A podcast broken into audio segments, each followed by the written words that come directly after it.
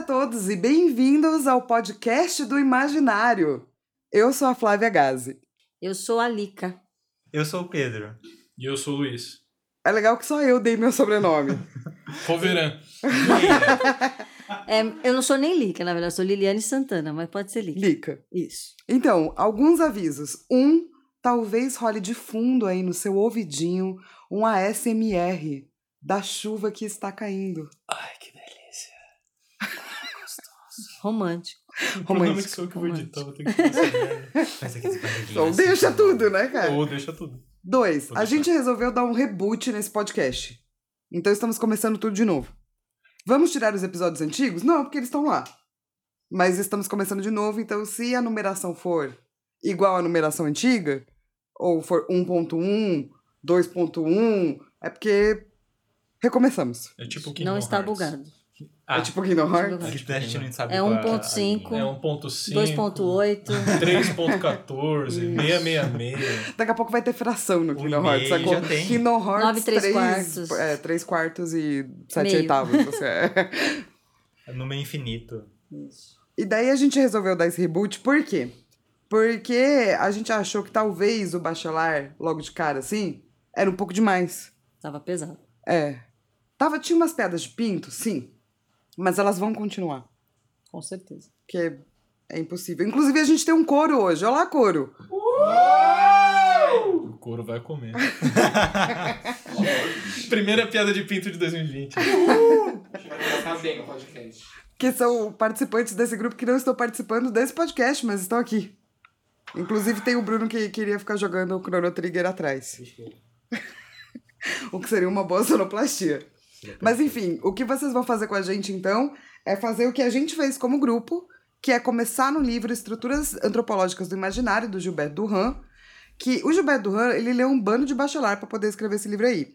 Mas a gente começa com ele porque, apesar dele escrever mais difícil, eu acho, menos poético, mais difícil, é mais fácil para começar a capturar os bagulho. E daí a gente passa pro bachelar. Certo? Certo. Todo mundo feliz, contente, satisfeito? Feliz Sim. é uma palavra forte. Todo mundo ok? Aceitando. É um processo. E assim, é, a introdução desse livro é super longa e a gente não vai falar tudo. Mas a gente pode explicar mais ou menos de onde as coisas vêm, talvez. Sim, podemos. Nossa, tem um gato passando perigosamente em cima dos carros. Oi? Oi. Vem, Esse você vai manter. né? vem no Mantém- colo. Mantém esse momento. Isso. Olha que educado, ela passou por baixo do negócio. Não, e nem tocou. Foi Sim. tipo ginasta. Ela é uma lady, gente. Uma lady. Vocês estão conversando com uma gata Ah, lady. É bonitinho. meio, meio dança da cordinha, né? Total. Tá Eu até Foi tentei exatamente a segurar, dança mas do não cordinho. precisou. É pra, é pra começar o podcast com emoção. Isso. Não, ela, ela, ela fala da Lilica e tem a Lica aqui e ninguém vai saber quem é quem É também. verdade. Né? É. E, na real, a Lica curte pra caramba essa introdução. Curto bastante. Na verdade, quando a gente começou a ler, a introdução foi muito satisfatória para mim, porque eu passei a, a compreender melhor de onde as coisas vêm, de como ah, as ideias sobre eh, imaginário que a gente estuda, porque tem várias ideias sobre imaginário, mas a que a gente estuda especificamente, de onde elas surgiram, né? de como ele chegou, como ele percorreu esse caminho das imagens. Por isso que eu acho tão interessante. E nessa introdução, ele faz uma crítica a algumas correntes teóricas que psicologizam, de, de certas formas, o imaginário. Eh, não vamos falar sobre todas elas, não vamos explicar, porque isso não, porque daria é muito, gente. 10 mil podcasts. É, na real, assim, é mais pra você entender de onde ele vem. Exato. Tipo assim, ele, Perfeito. ele dá uma renegada na psicologia é, porque ele acha que é incompleto. Isso, ela não responde todas as perguntas, ela parte de pon e ela parte de pontos que para ele são muito óbvios. Limitadores. São, são óbvios, sabe? Pontos óbvios que não vão é, dar a dimensão da poética da imagem, né? É, por isso que ele extrapola essa psicologia, ele não, ele questiona por que, que a gente tem que pensar só numa justificativa de fatores externos que influenciam a construção das imagens ou só pulsões internas que influenciam é, a construção das imagens, né? Ele questiona isso. Não, não é só isso. É um conjunto de. E por isso ele começa a fazer uma exploração mais antropológica. É, ele vem da antropologia, né? Todo Exato. mundo que vem de algum lugar puxa a sardinha pro seu lugar. Óbvio, porque domina aquele lugar, né? Então, Então ele fala, ó, confiamos. vou pegar todas essas bagulhas que as pessoas falam de imagem, mas eu vou tentar colocar dentro de uma visão de antropologia. Mas agora, como é que explicar isso para as pessoas entenderem, tipo, o que é uma visão de antropologia? Exato. Eu tenho uma pergunta. Manda, fala seu nome. De onde tá vindo essa voz? É, de- qual é? Da caravana de onde você veio? Desculpa. Não, de caravana de Para as caravana. pessoas que estão ouvindo, o que é imaginário? Vamos lá. Imaginário é uma bacia semântica de significados. Então é um grande Google de respostas e ima- de imagens. Então quando eu falo vermelho, você vai pensar em um monte de coisa. Se eu falo maçã, você vai lembrar da Branca de Neve, da Apple, vai lembrar do Branca Death de Note, Neve. Crepúsculo. Crepúsculo, que é o que o Pedro mais gosta. Não, não De gosto, todos não. esses. Naruto! Naruto não tem maçã. A gente não fala de Naruto nesse podcast. e daí você vai acessar o seu CEO interno de imagens para quando eu falar maçã, você entender o significado disso. Esse significado, até bom que você trouxe essa pergunta agora, é a caravana de Bruno Isidro, que vem lá da Zona Norte. Porque é, a antropologia é isso, é do sentido de... Esses significados, eles vêm da nossa vivência na cultura. O que a gente entende como um povo. Então, você vai tirar das suas experiências, da sua vivência na sua cultura. Eu acho legal lembrar também que a imagem, justamente como você disse, ela vem das suas vi- vivências. Então você pega, um, acho que um bom exemplo é sempre a imagem da cruz, que para nossa sociedade, que é muito ocidental, ligada à cultura cristã, é, simboliza, por exemplo, o sacrifício de Cristo. Mas para um asiático que não segue essa religião, é, isso não vai ter o mesmo significado, a não ser que ele siga a religião cristã, mas não é, não é a grande maioria dos asiáticos não seguem. Então, tipo, é outra coisa, vai significar outras coisas. Então a imagem tem, tá sempre se modificando de acordo com o, o, a, cultura. vivência de cada um. É, a cultura e a vivência de cada um. E o do Han, ele tem muito, um pouco de que a gente tá pegando um cara que é francês. Então a gente vai ter um pouco mais da parte ocidental da coisa. Sim, tipo, todo mundo parte do seu próprio princípio. E nesse podcast, quer queira, quer não, somos todos ocidentais. No sentido de que somos todos criados numa, é, sociedade, numa sociedade. no mundo ocidental. Por mais que talvez as religiões variem, por exemplo, é, eu ando frequentando candomblé, é, estudo xamanismo, então. Mas também são coisas que vieram mais tarde na minha vida. Tipo, no começo, a minha visão era judaico-cristã. Então é isso que ele vai fazer. Ele vai entender essas imagens dentro da cultura.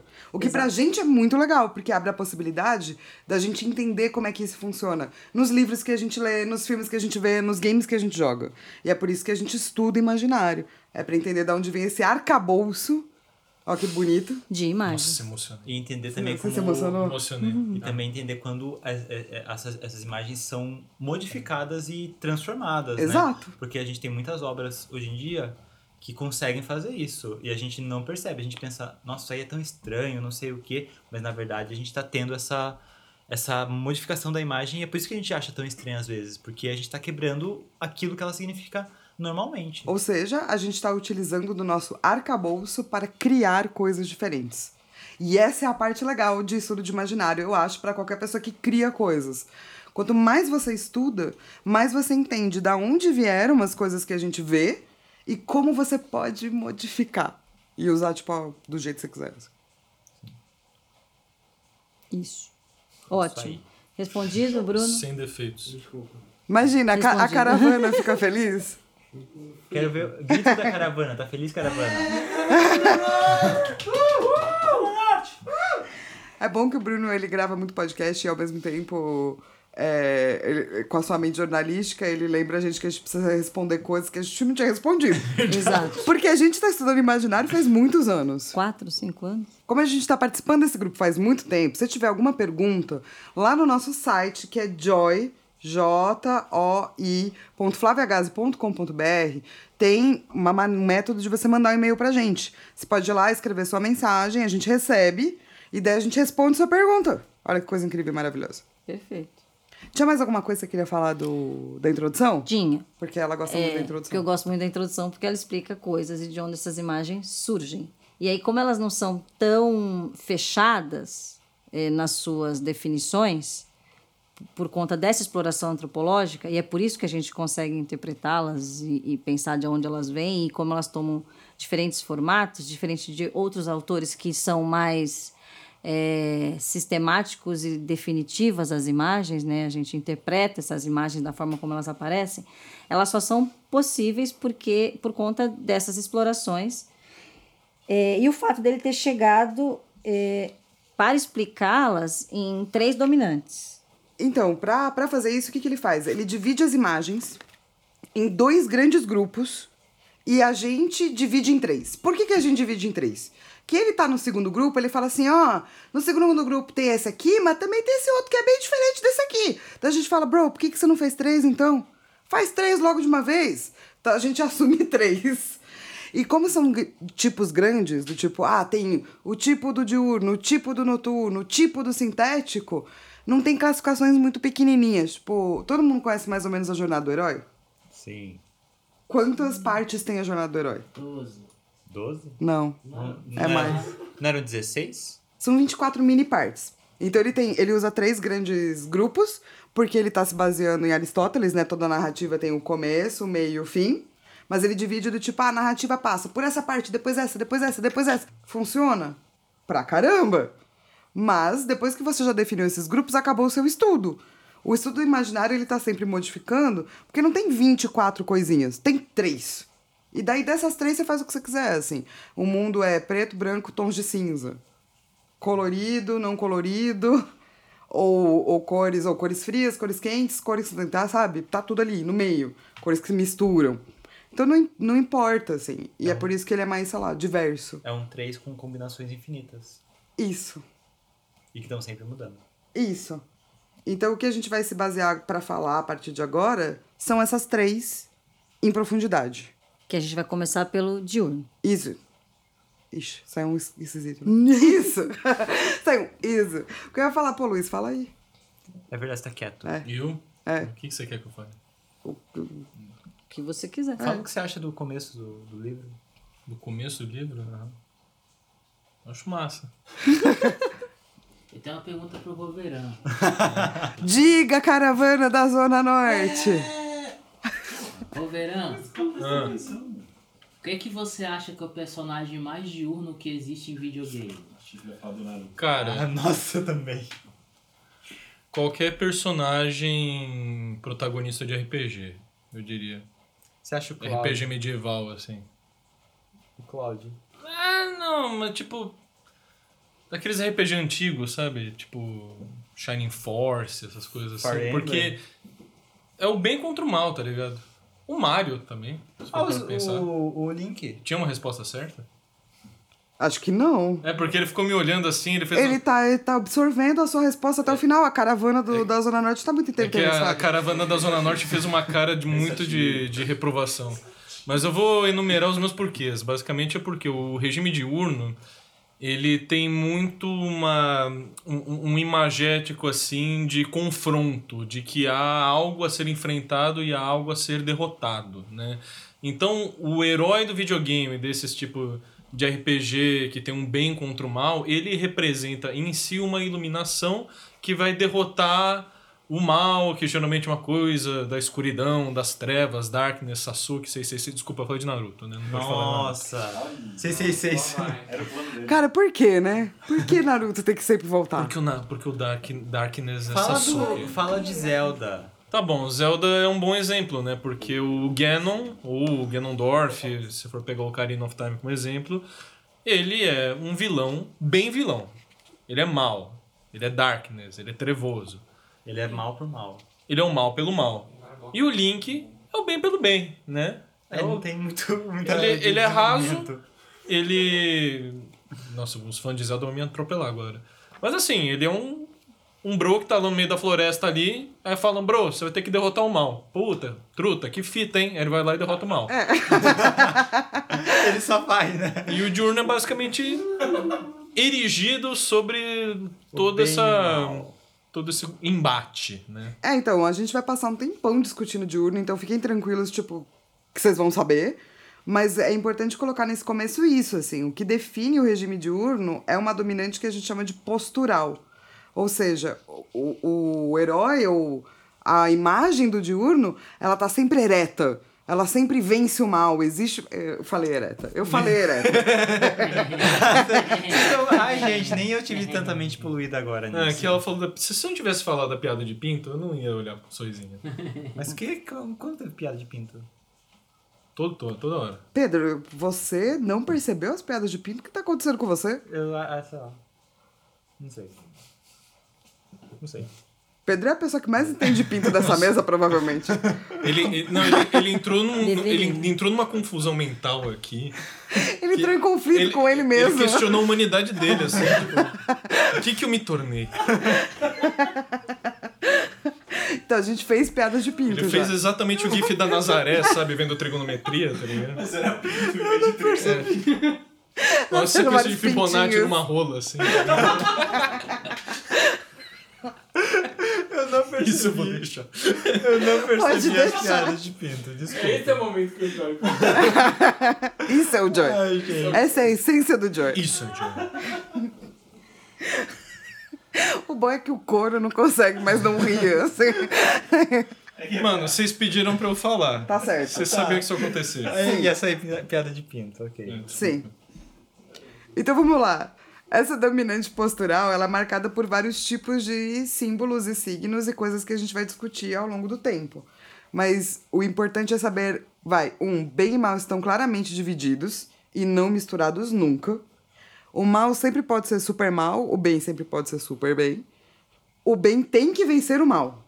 O que mais que a gente pode determi- é, determinar como É, a partir disso a gente pode definir como sendo um regime da antítese. Isso? Ou também esquizoide. E dual, né? Isso. Tudo que tem a ver com separação. Isso é diferente daquilo. Maniqueísta. É o Isso. regime da cisão. Isso, da polaridade. O que é muito baseado na nossa sociedade, né? A gente está todo envolvido nisso, né? A gente mas- vive numa sociedade que é o bem contra o mal, uma produção cultural que está pautada no o bonzinho vencendo o malzinho, ou nos, nos ideais sempre é, elevados do bem e sempre negativos do mal. E isso é um grande problema, porque a gente deixa de ver as pessoas como humanas, porque humano não existe o bem e o mal. O humano é o bem e o mal. E as pessoas elas podem ser boas e cometerem erros, e podem ser más e uma vez ou outra fazer alguma coisa e falar: Nossa, isso foi bem legal da sua parte, mas isso é uma bosta. É, eu acho que a gente tira a complexidade do humano quando a gente deixa de ver ele como triárdico, né? Ele é três coisas que se relacionam o tempo todo: o bem e o mal. Igual a Triforce. igual a A Triforce. O bem e o mal e o que tá tudo no meio. E quando a gente coloca ele no sistema dual. Ou ele é do bem, ou ele é do mal. Nazistas ainda são do mal? Sim. Sim. Fascistas ainda são do mal? Sim. Você tem direito de socar nazistas? Sim. Totalmente. Com um Tá fora de beisebol. nazistas? Chama a gente. Não, mas eu acho até importante você trazer isso aí, porque a gente teve um caso recente, né? De um secretário da cultura que encarnou uma pessoa bem má, né? Sim. E o discurso dele era um discurso maniqueísta de derrota do mal por meio da arte, porque a arte tem que significar o bem. E assim, pau no seu cu, né? É, então, assim, é, é importante dizer que o regime diurno é muito necessário pra nossa vida. Toda vez que você levanta e você fala, vou pro trabalho, caraca, eu preciso pagar os boletos, regime diurno. Toda vez que você termina aquele livro que você começou, regime diurno. Porque é, ele não é mal, ele não é ruim o regime diurno. É só que eu acho que a gente tá muito acostumado com ele na nossa sociedade. Então quando a gente olha e fala, ah, essa merda aí de dualismo. Não, nem sempre. Tipo, você precisa de uma dose de herói heróico, herói do diurno, pra você passar pelo dia, porque senão você ia ficar na sua casa fazendo nada. E até mesmo para suas se fosse ações, só o né? noturno, a gente só aceitava. É, tá ali de boa. E até mesmo para suas ações, porque é bom você ter noção de que uma ação sua pode ser ruim e outra pode ser boa. Né? E ao mesmo tempo ela pode ser ruim e boa. Sim, também. Ruim para, ruim para algo, boa para algo. Sim, então é tipo, é, é, é bom você entender que existe essa dualidade, mas que ela não pode ser aplicada em tudo e que ela não deve ser aplicada em tudo porque ela não rege o universo. Mesmo no regime diurno, o que a gente vai começar a descobrir quando a gente começar a falar das imagens é que por mais que ele, ele represente uma dualidade, um 100%, tem uma gata comendo, né? Não, é, é, é o AC, a SMR, gente. Tem chuva e uma gata comendo. É, as imagens não são 100%. Por exemplo, a gente estava falando de Zelda. É, a própria Zelda carrega uma espada. Uma espada é uma imagem geralmente associada ao diurno. Mas ela nunca usa essa espada para matar ninguém. E aí? Pois é. Mas ela usa flecha, né? Mas isso em é spin-offs. Ah, não, Não, ela usa, ela usa, ela usa, ela usa também, é verdade. Mas você entende? Do Tipo, aquela espada tá lá e ela, a simbologia dela é mística Sim. e não diurna. Uhum. Então, as coisas sempre podem variar. O importante é que você, quanto mais você entende, mais você consegue ver classificações, sei lá, variáveis, assim, para as coisas. Eu, eu tenho uma pergunta, é sério real oficial. Boa. O Ganon, ele é um personagem também diurno? Sim. Porque, porque, porque assim como vocês estão falando, parece que diurno é sempre o bonzinho. Não. Mas Não. o diurno também pode ser do mal. Não, Sim. é Porque essa. ele quer as- ascensionar mais pro mal. Exatamente. Isso. Na verdade, é essa antítese, a existência de um mal puro e de um bem puro. Por exemplo, a gente chama o noturno de dominante mística, só que nem toda magia é mística. A magia de cura a gente categoriza no diurno. Porque precisar curar sua vida, não poder morrer, não aceitar a morte é algo do diurno. Diurno é tudo que tá encaixado dentro de um conflito dualista. Sim. De Sim. bem e mal. Então o mal também pode. Tanto E não só bem e o mal, vida ou morte. Também. E essa eu acho que é a coisa que mais define o diurno. Pra mim, é, ou como eu vejo o regime diurno, eu vejo que nessa dominante de postura, que inclusive, é, se a gente fosse usar gráfico, seria o gráfico como se fosse uma flechinha, sabe? O topo da casinha é o gráfico do diurno. Pra mim, é, ele tem dois momentos nesse livro do Duran. O primeiro é um momento que tem muito mais a ver com vida e morte do que com bem e mal. O primeiro é um momento de angústia perante a morte.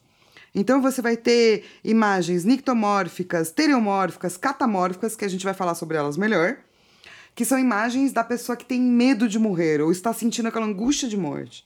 E depois você vai ter imagens da pessoa que sobrevive à morte, ela vence a morte, que são símbolos ascensionais, é, es- Espetaculares. isso. Obrigada. Espetaculares, que não é tipo, ah, que espetáculo, é outra coisa. E símbolos diairéticos, que também não tem a ver com diálise, tá? Tem a ver com outras coisas também. Isso. Vamos deixar claro. Os diairéticos são de luz e sombra, a luz que Ah. vence. Dia, pensa Lembrei. dia. Por exemplo, clara, clarividência. Então, você poder ver o futuro é para você poder controlar esse futuro. Para você não aceitar o que vai acontecer. Que nem Diurno. Alice de Crepúsculo. Um personagem diurno. Que eu nem sei qual é, que eu não conheço esse Quando eu personagem. falei que o Pedro gosta de Crepúsculo e ele disse que não, ele estava mentindo. Vocês estão vendo, né? de Crepúsculo. Mas é a Eu só segunda, li- né, amigão? Eu só li todos os livros e vi os filmes. Só li os livros e vi os filmes e li todas as fanfics. A Alice é que no último filme ela tem uma visão de tipo de uma batalha. Ela consegue ver o futuro. E ela tem uma visão de uma batalha. Tipo, todo mundo no que assistiu o filme achou que aquela batalha estava acontecendo mesmo. Mas no final era só a visão da Alice. E quem leu o livro sabia que aquela porra, aquela batalha não estava acontecendo, porque no livro não tem batalha. Porque Não, você eu leu fui- antes e você é muito fã. E Não você fã. sabia. Você olhou e Quando eu falou, fui "Nossa". assistir o filme na cabine, eu achei que eles iam mudar o final. E eu tava mó feliz. Falei, é! Batalha! E daí quando acabou eu fiz, ah. Que Era pena. isso. É. Eu nunca assisti, Mas então uma- não tenho mas- propriedade pra Você falar. deveria Mas eu acho assistir. que um exemplo também bom é o do, é o do Anakin, né? Que o Anakin, ele vê a, a, Padme, a Padme morrendo e por causa disso que ele faz as metas tudo que ele faz. Exatamente. Eu acho que se a gente podia colocar alguma coisa entre o diurno. Que eu acho que a gente podia dar recomendações, assim, é, sobre coisas que são bem diurnas. Sim. Star Wars é bem diurno, especialmente as trilogias que levam para a divisão Jedi Sith. Então, fora o oitavo, que seria os últimos Jedi, geralmente Star Wars leva para isso. Clone Wars não, Rebels não, mas as trilogias sim. Então, toda a saga do Anakin é uma saga extremamente diurna. E o Anakin mesmo vai passar por vários desses signos é, de diurno. e é por isso que ele vai se tornar o Darth Vader. E essa dualidade de viver nele tem muito a ver do tipo, ele não tá apenas enfrentando o mal que está fora, ele tá enfrentando o mal que está dentro. E tem essa dualidade. E ele pode ser levado de novo para a luz, entende?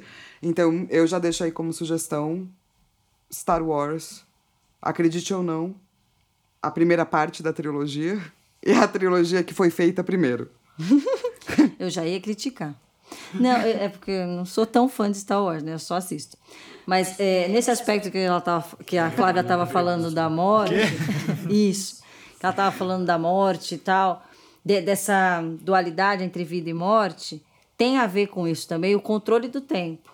Você controlar o tempo. Então, você não aceitar a morte é você querer controlar o passar do tempo. Que é o que É você querer ser faz. eterno. Isso, exatamente. É, querer, é, é você querer é, não se deixar levar pela morte, não aceitar a morte. É que eu lembrei de Star Wars porque Star Wars vive ressuscitando pessoas que você achava que Dragon estavam Ball Z mortas. também. É, mas é bem interessante que ele, ele lembrou de Chrono Trigger, que Chrono Trigger é bem diurno e Chrono Cross já não é tanto. Chrono Cross é um jogo mais noturno. É, então, Chrono Cross eu não terminei, né? Problema seu, né? Nossa, Eu ao vivaço, você eu que vou lute. terminar um dia. Você que lute, ao vivo. Eu vou ter. Eu, eu- isso está nos planos da minha vida, mas é que eu sempre revejo, re- rejogo Chrono Trigger quase toda vez. Joga em Chrono Cross. Joga em Chrono Trigger. Jogar os Joguem dois. ambos. Joga os dois, porque aí você É, já tipo, tem um é exemplo de tudo. e sintético. Exatamente. E eu acho esse aspecto do controle do tempo, eu acho muito bacana. Porque tem. é, envolve essas imagens do, do escuro, do claro, dessa dualidade. é, e existe uma nuance em algumas produções culturais quando você está controlando a morte, né? É controlando o tempo. É, que não necessariamente parece ser uma luta é, entre a vida e a morte. Mas se você prestar atenção, você vai perceber que esse controle do tempo, você quer se eternizar, você quer clonar, você quer é, um personagem vivendo para sempre, vampiros, levam a, a, essa, a, essas- a essas imagens diurnas. Eu acho que um exemplo mais que a Lika tá falando é o, é o Vingadores Ultimato. Ultimato que é o, que é o último? Eu É Ultimato. confundo todos É o eles. Ultimato, que é o Ultimato. último que tem que a eles viagem no voltam tempo. no tempo pra justamente salvar Isso, todo mundo que exato. morreu pelo Eu acho que essa, essa questão da máquina do tempo é, e do ir e voltar e tentar mudar, geralmente você tenta mudar algo que foi ruim, né? Algo que foi catastrófico. E, e o bacana, da, da- da- por isso que eu gosto muito da ficção científica e da- de alguns, é, de alguns filmes que fazem essa volta, é que eles não são completamente diurnos, porque eles tentam controlar o tempo, mas geralmente é, a volta no tempo gera implicações das quais eles perdem o controle Tem de novo. consequências, né? Tem consequências, coisa que não acontece no ultimato. Eles só resolvem o problema, beleza, passou. Então Eu é acho- extremamente diurno. Mas se você tem um, um, um filme em que acontece uma volta no tempo e essa volta no tempo gera outras con- consequências, lembrei do efeito O borboleta efeito borboleta que eu falar também. gera outras consequências que são incontroláveis, você está vendo que o tempo, é, você só tem, precisa aceitá-lo. Você precisa aceitar o tempo, aceitar a morte, e aí vai num outro aspecto que não é o, o, o diurno, né? Já está falando de um- outra imagem. Acontecem, né? Tipo, você não tem controle. Você aceita que você não tem controle sobre tudo, né? E acho que essa que é a grande lição, até do noturno. de Você aceitar que a vida é assim. A vida é cheia de momentos. Mas, em compensação, eu, eu me recuso a aceitar que a vida é assim. É, exato. Então, Então, eu sou uma é, pessoa existe- diurna. é, Eu acho que existem momentos diurnos da vida, momentos noturnos, momentos onde a gente precisa da complexidade também, sabe? Sim. Onde a gente sente que faz falta, assim. Então a gente vai tentando se harmonizar, eu acho. É, eu, eu acho que é legal sempre a gente dar dicas. Esse é um, um primeiro né, é, podcast introdutório sobre o que é regime diurno. Eu acho que Star Wars é um ótimo exemplo. E, Pedro, você quer dar uma dica? Ah, eu ia dar a dica assistir. Ah, vocês vão me bater. Enfim, assistam a Bela Adormecida, porque eles têm dois exemplos muito diurnos, que é a Malévola, que é puro mal, e a própria ideia das fadas e do príncipe, que são totalmente o bem no mais bem possível. Entende? Eles são. É, não é você não, beijar né? uma pessoa dormindo. Exatamente, cadê o consentimento? Não, essa- ok, essa parte a gente, a gente Tá sabe que não é bom, Cadê o Mas a- consentimento? As fadas são bem, são as, assim, você pega a Malévola e as fadas, você tem ali as a dualidade. Porque as fadas elas simbolizam todo o bem, todo, tudo que é de bom, e a Malévola é tudo que é de mal, sabe? Tanto que tem uma, uma parte lá que, tipo, a, a, a, a Primavera, que é a fada azul, ela fala, tipo, que ela queria jogar uma maldição na Malévola, e a, e a Flora, que é a fada vermelha, fala, nossa, nossa magia só funciona para fazer o bem. Então, tipo, embora no final elas, a magia dela funcione pra fazer uma espada e enfiar no, no coração do dragão. Cu, você ia falar. Você falou no cu. Eu entendi Eu ia falar, gente. calma, gente. Terceira piada de Pincas. Nossa, não, não associe, não escreve Bela e a Fera, as criancinhas vão cair nesse podcast Bela impróprio para Adormecida. menores. A Bela Adormecida, não associe essa palavra, que as crianças vão cair Não nesse enfia a espada podcast. no cu de ninguém que tá dormindo. Não, não era no cu, era no coração. É o seguinte: fadas ok, malévolo ok, Ok. o príncipe não. Príncipe não. O príncipe representa A a, falta espada- de consentimento. Isso, a espada ok, porque a espada é um símbolo do diurno. O cu também só com consentimento. O só, só. Cu e boca só com consentimento. E a minha. Gente, que horrível. Eu tive uma imagem de centopeia humana agora. assim. Só com consentimento, Flávio. Desculpa. Mano, era só dar uma dica. gente. A gente não consegue, né? Era só dar dica. uma dica. Quer dar duas dicas, A né? outra dica era, jo- Você vai causar mais. né? era jogar Zelda. Ótimo, Zelda, jogue tem Zelda. 25 mil Pode Zeldas. ser o. O, O Ocarina. Ocarina. O Ocarina. Na verdade, eu ia falar Skyward Sword. Pode ser Ocarina, Skyward Sword, Breath of the Wild, o que vocês quiserem, porque é tudo diurno. Enfim, mas eu prefiro que você jogue em Skyward Sword. Majora's Mask é mais esquisito. É, já é, mais É, isso que eu ia É, comentar. Não é tão diurno. Link's Awakening é bem esquisito. É. É, Link's é. É, mas Link's é. É. É. É esquisito. É. Eu gosto muito do. É. É. Luiz, dica? Deixa eu pensar um pouquinho. Lica, dica? Eu Ele acho que eu já Zelda, pensei na dica. Nossa, roubou a dica da amiguinha. Olha, não, não é uma obra completamente diurna, porque ela tem aspectos noturnos, mas ela é muito movida a diurno. E eu, a gente acabou de falar dela faz pouco tempo, que é Mulan.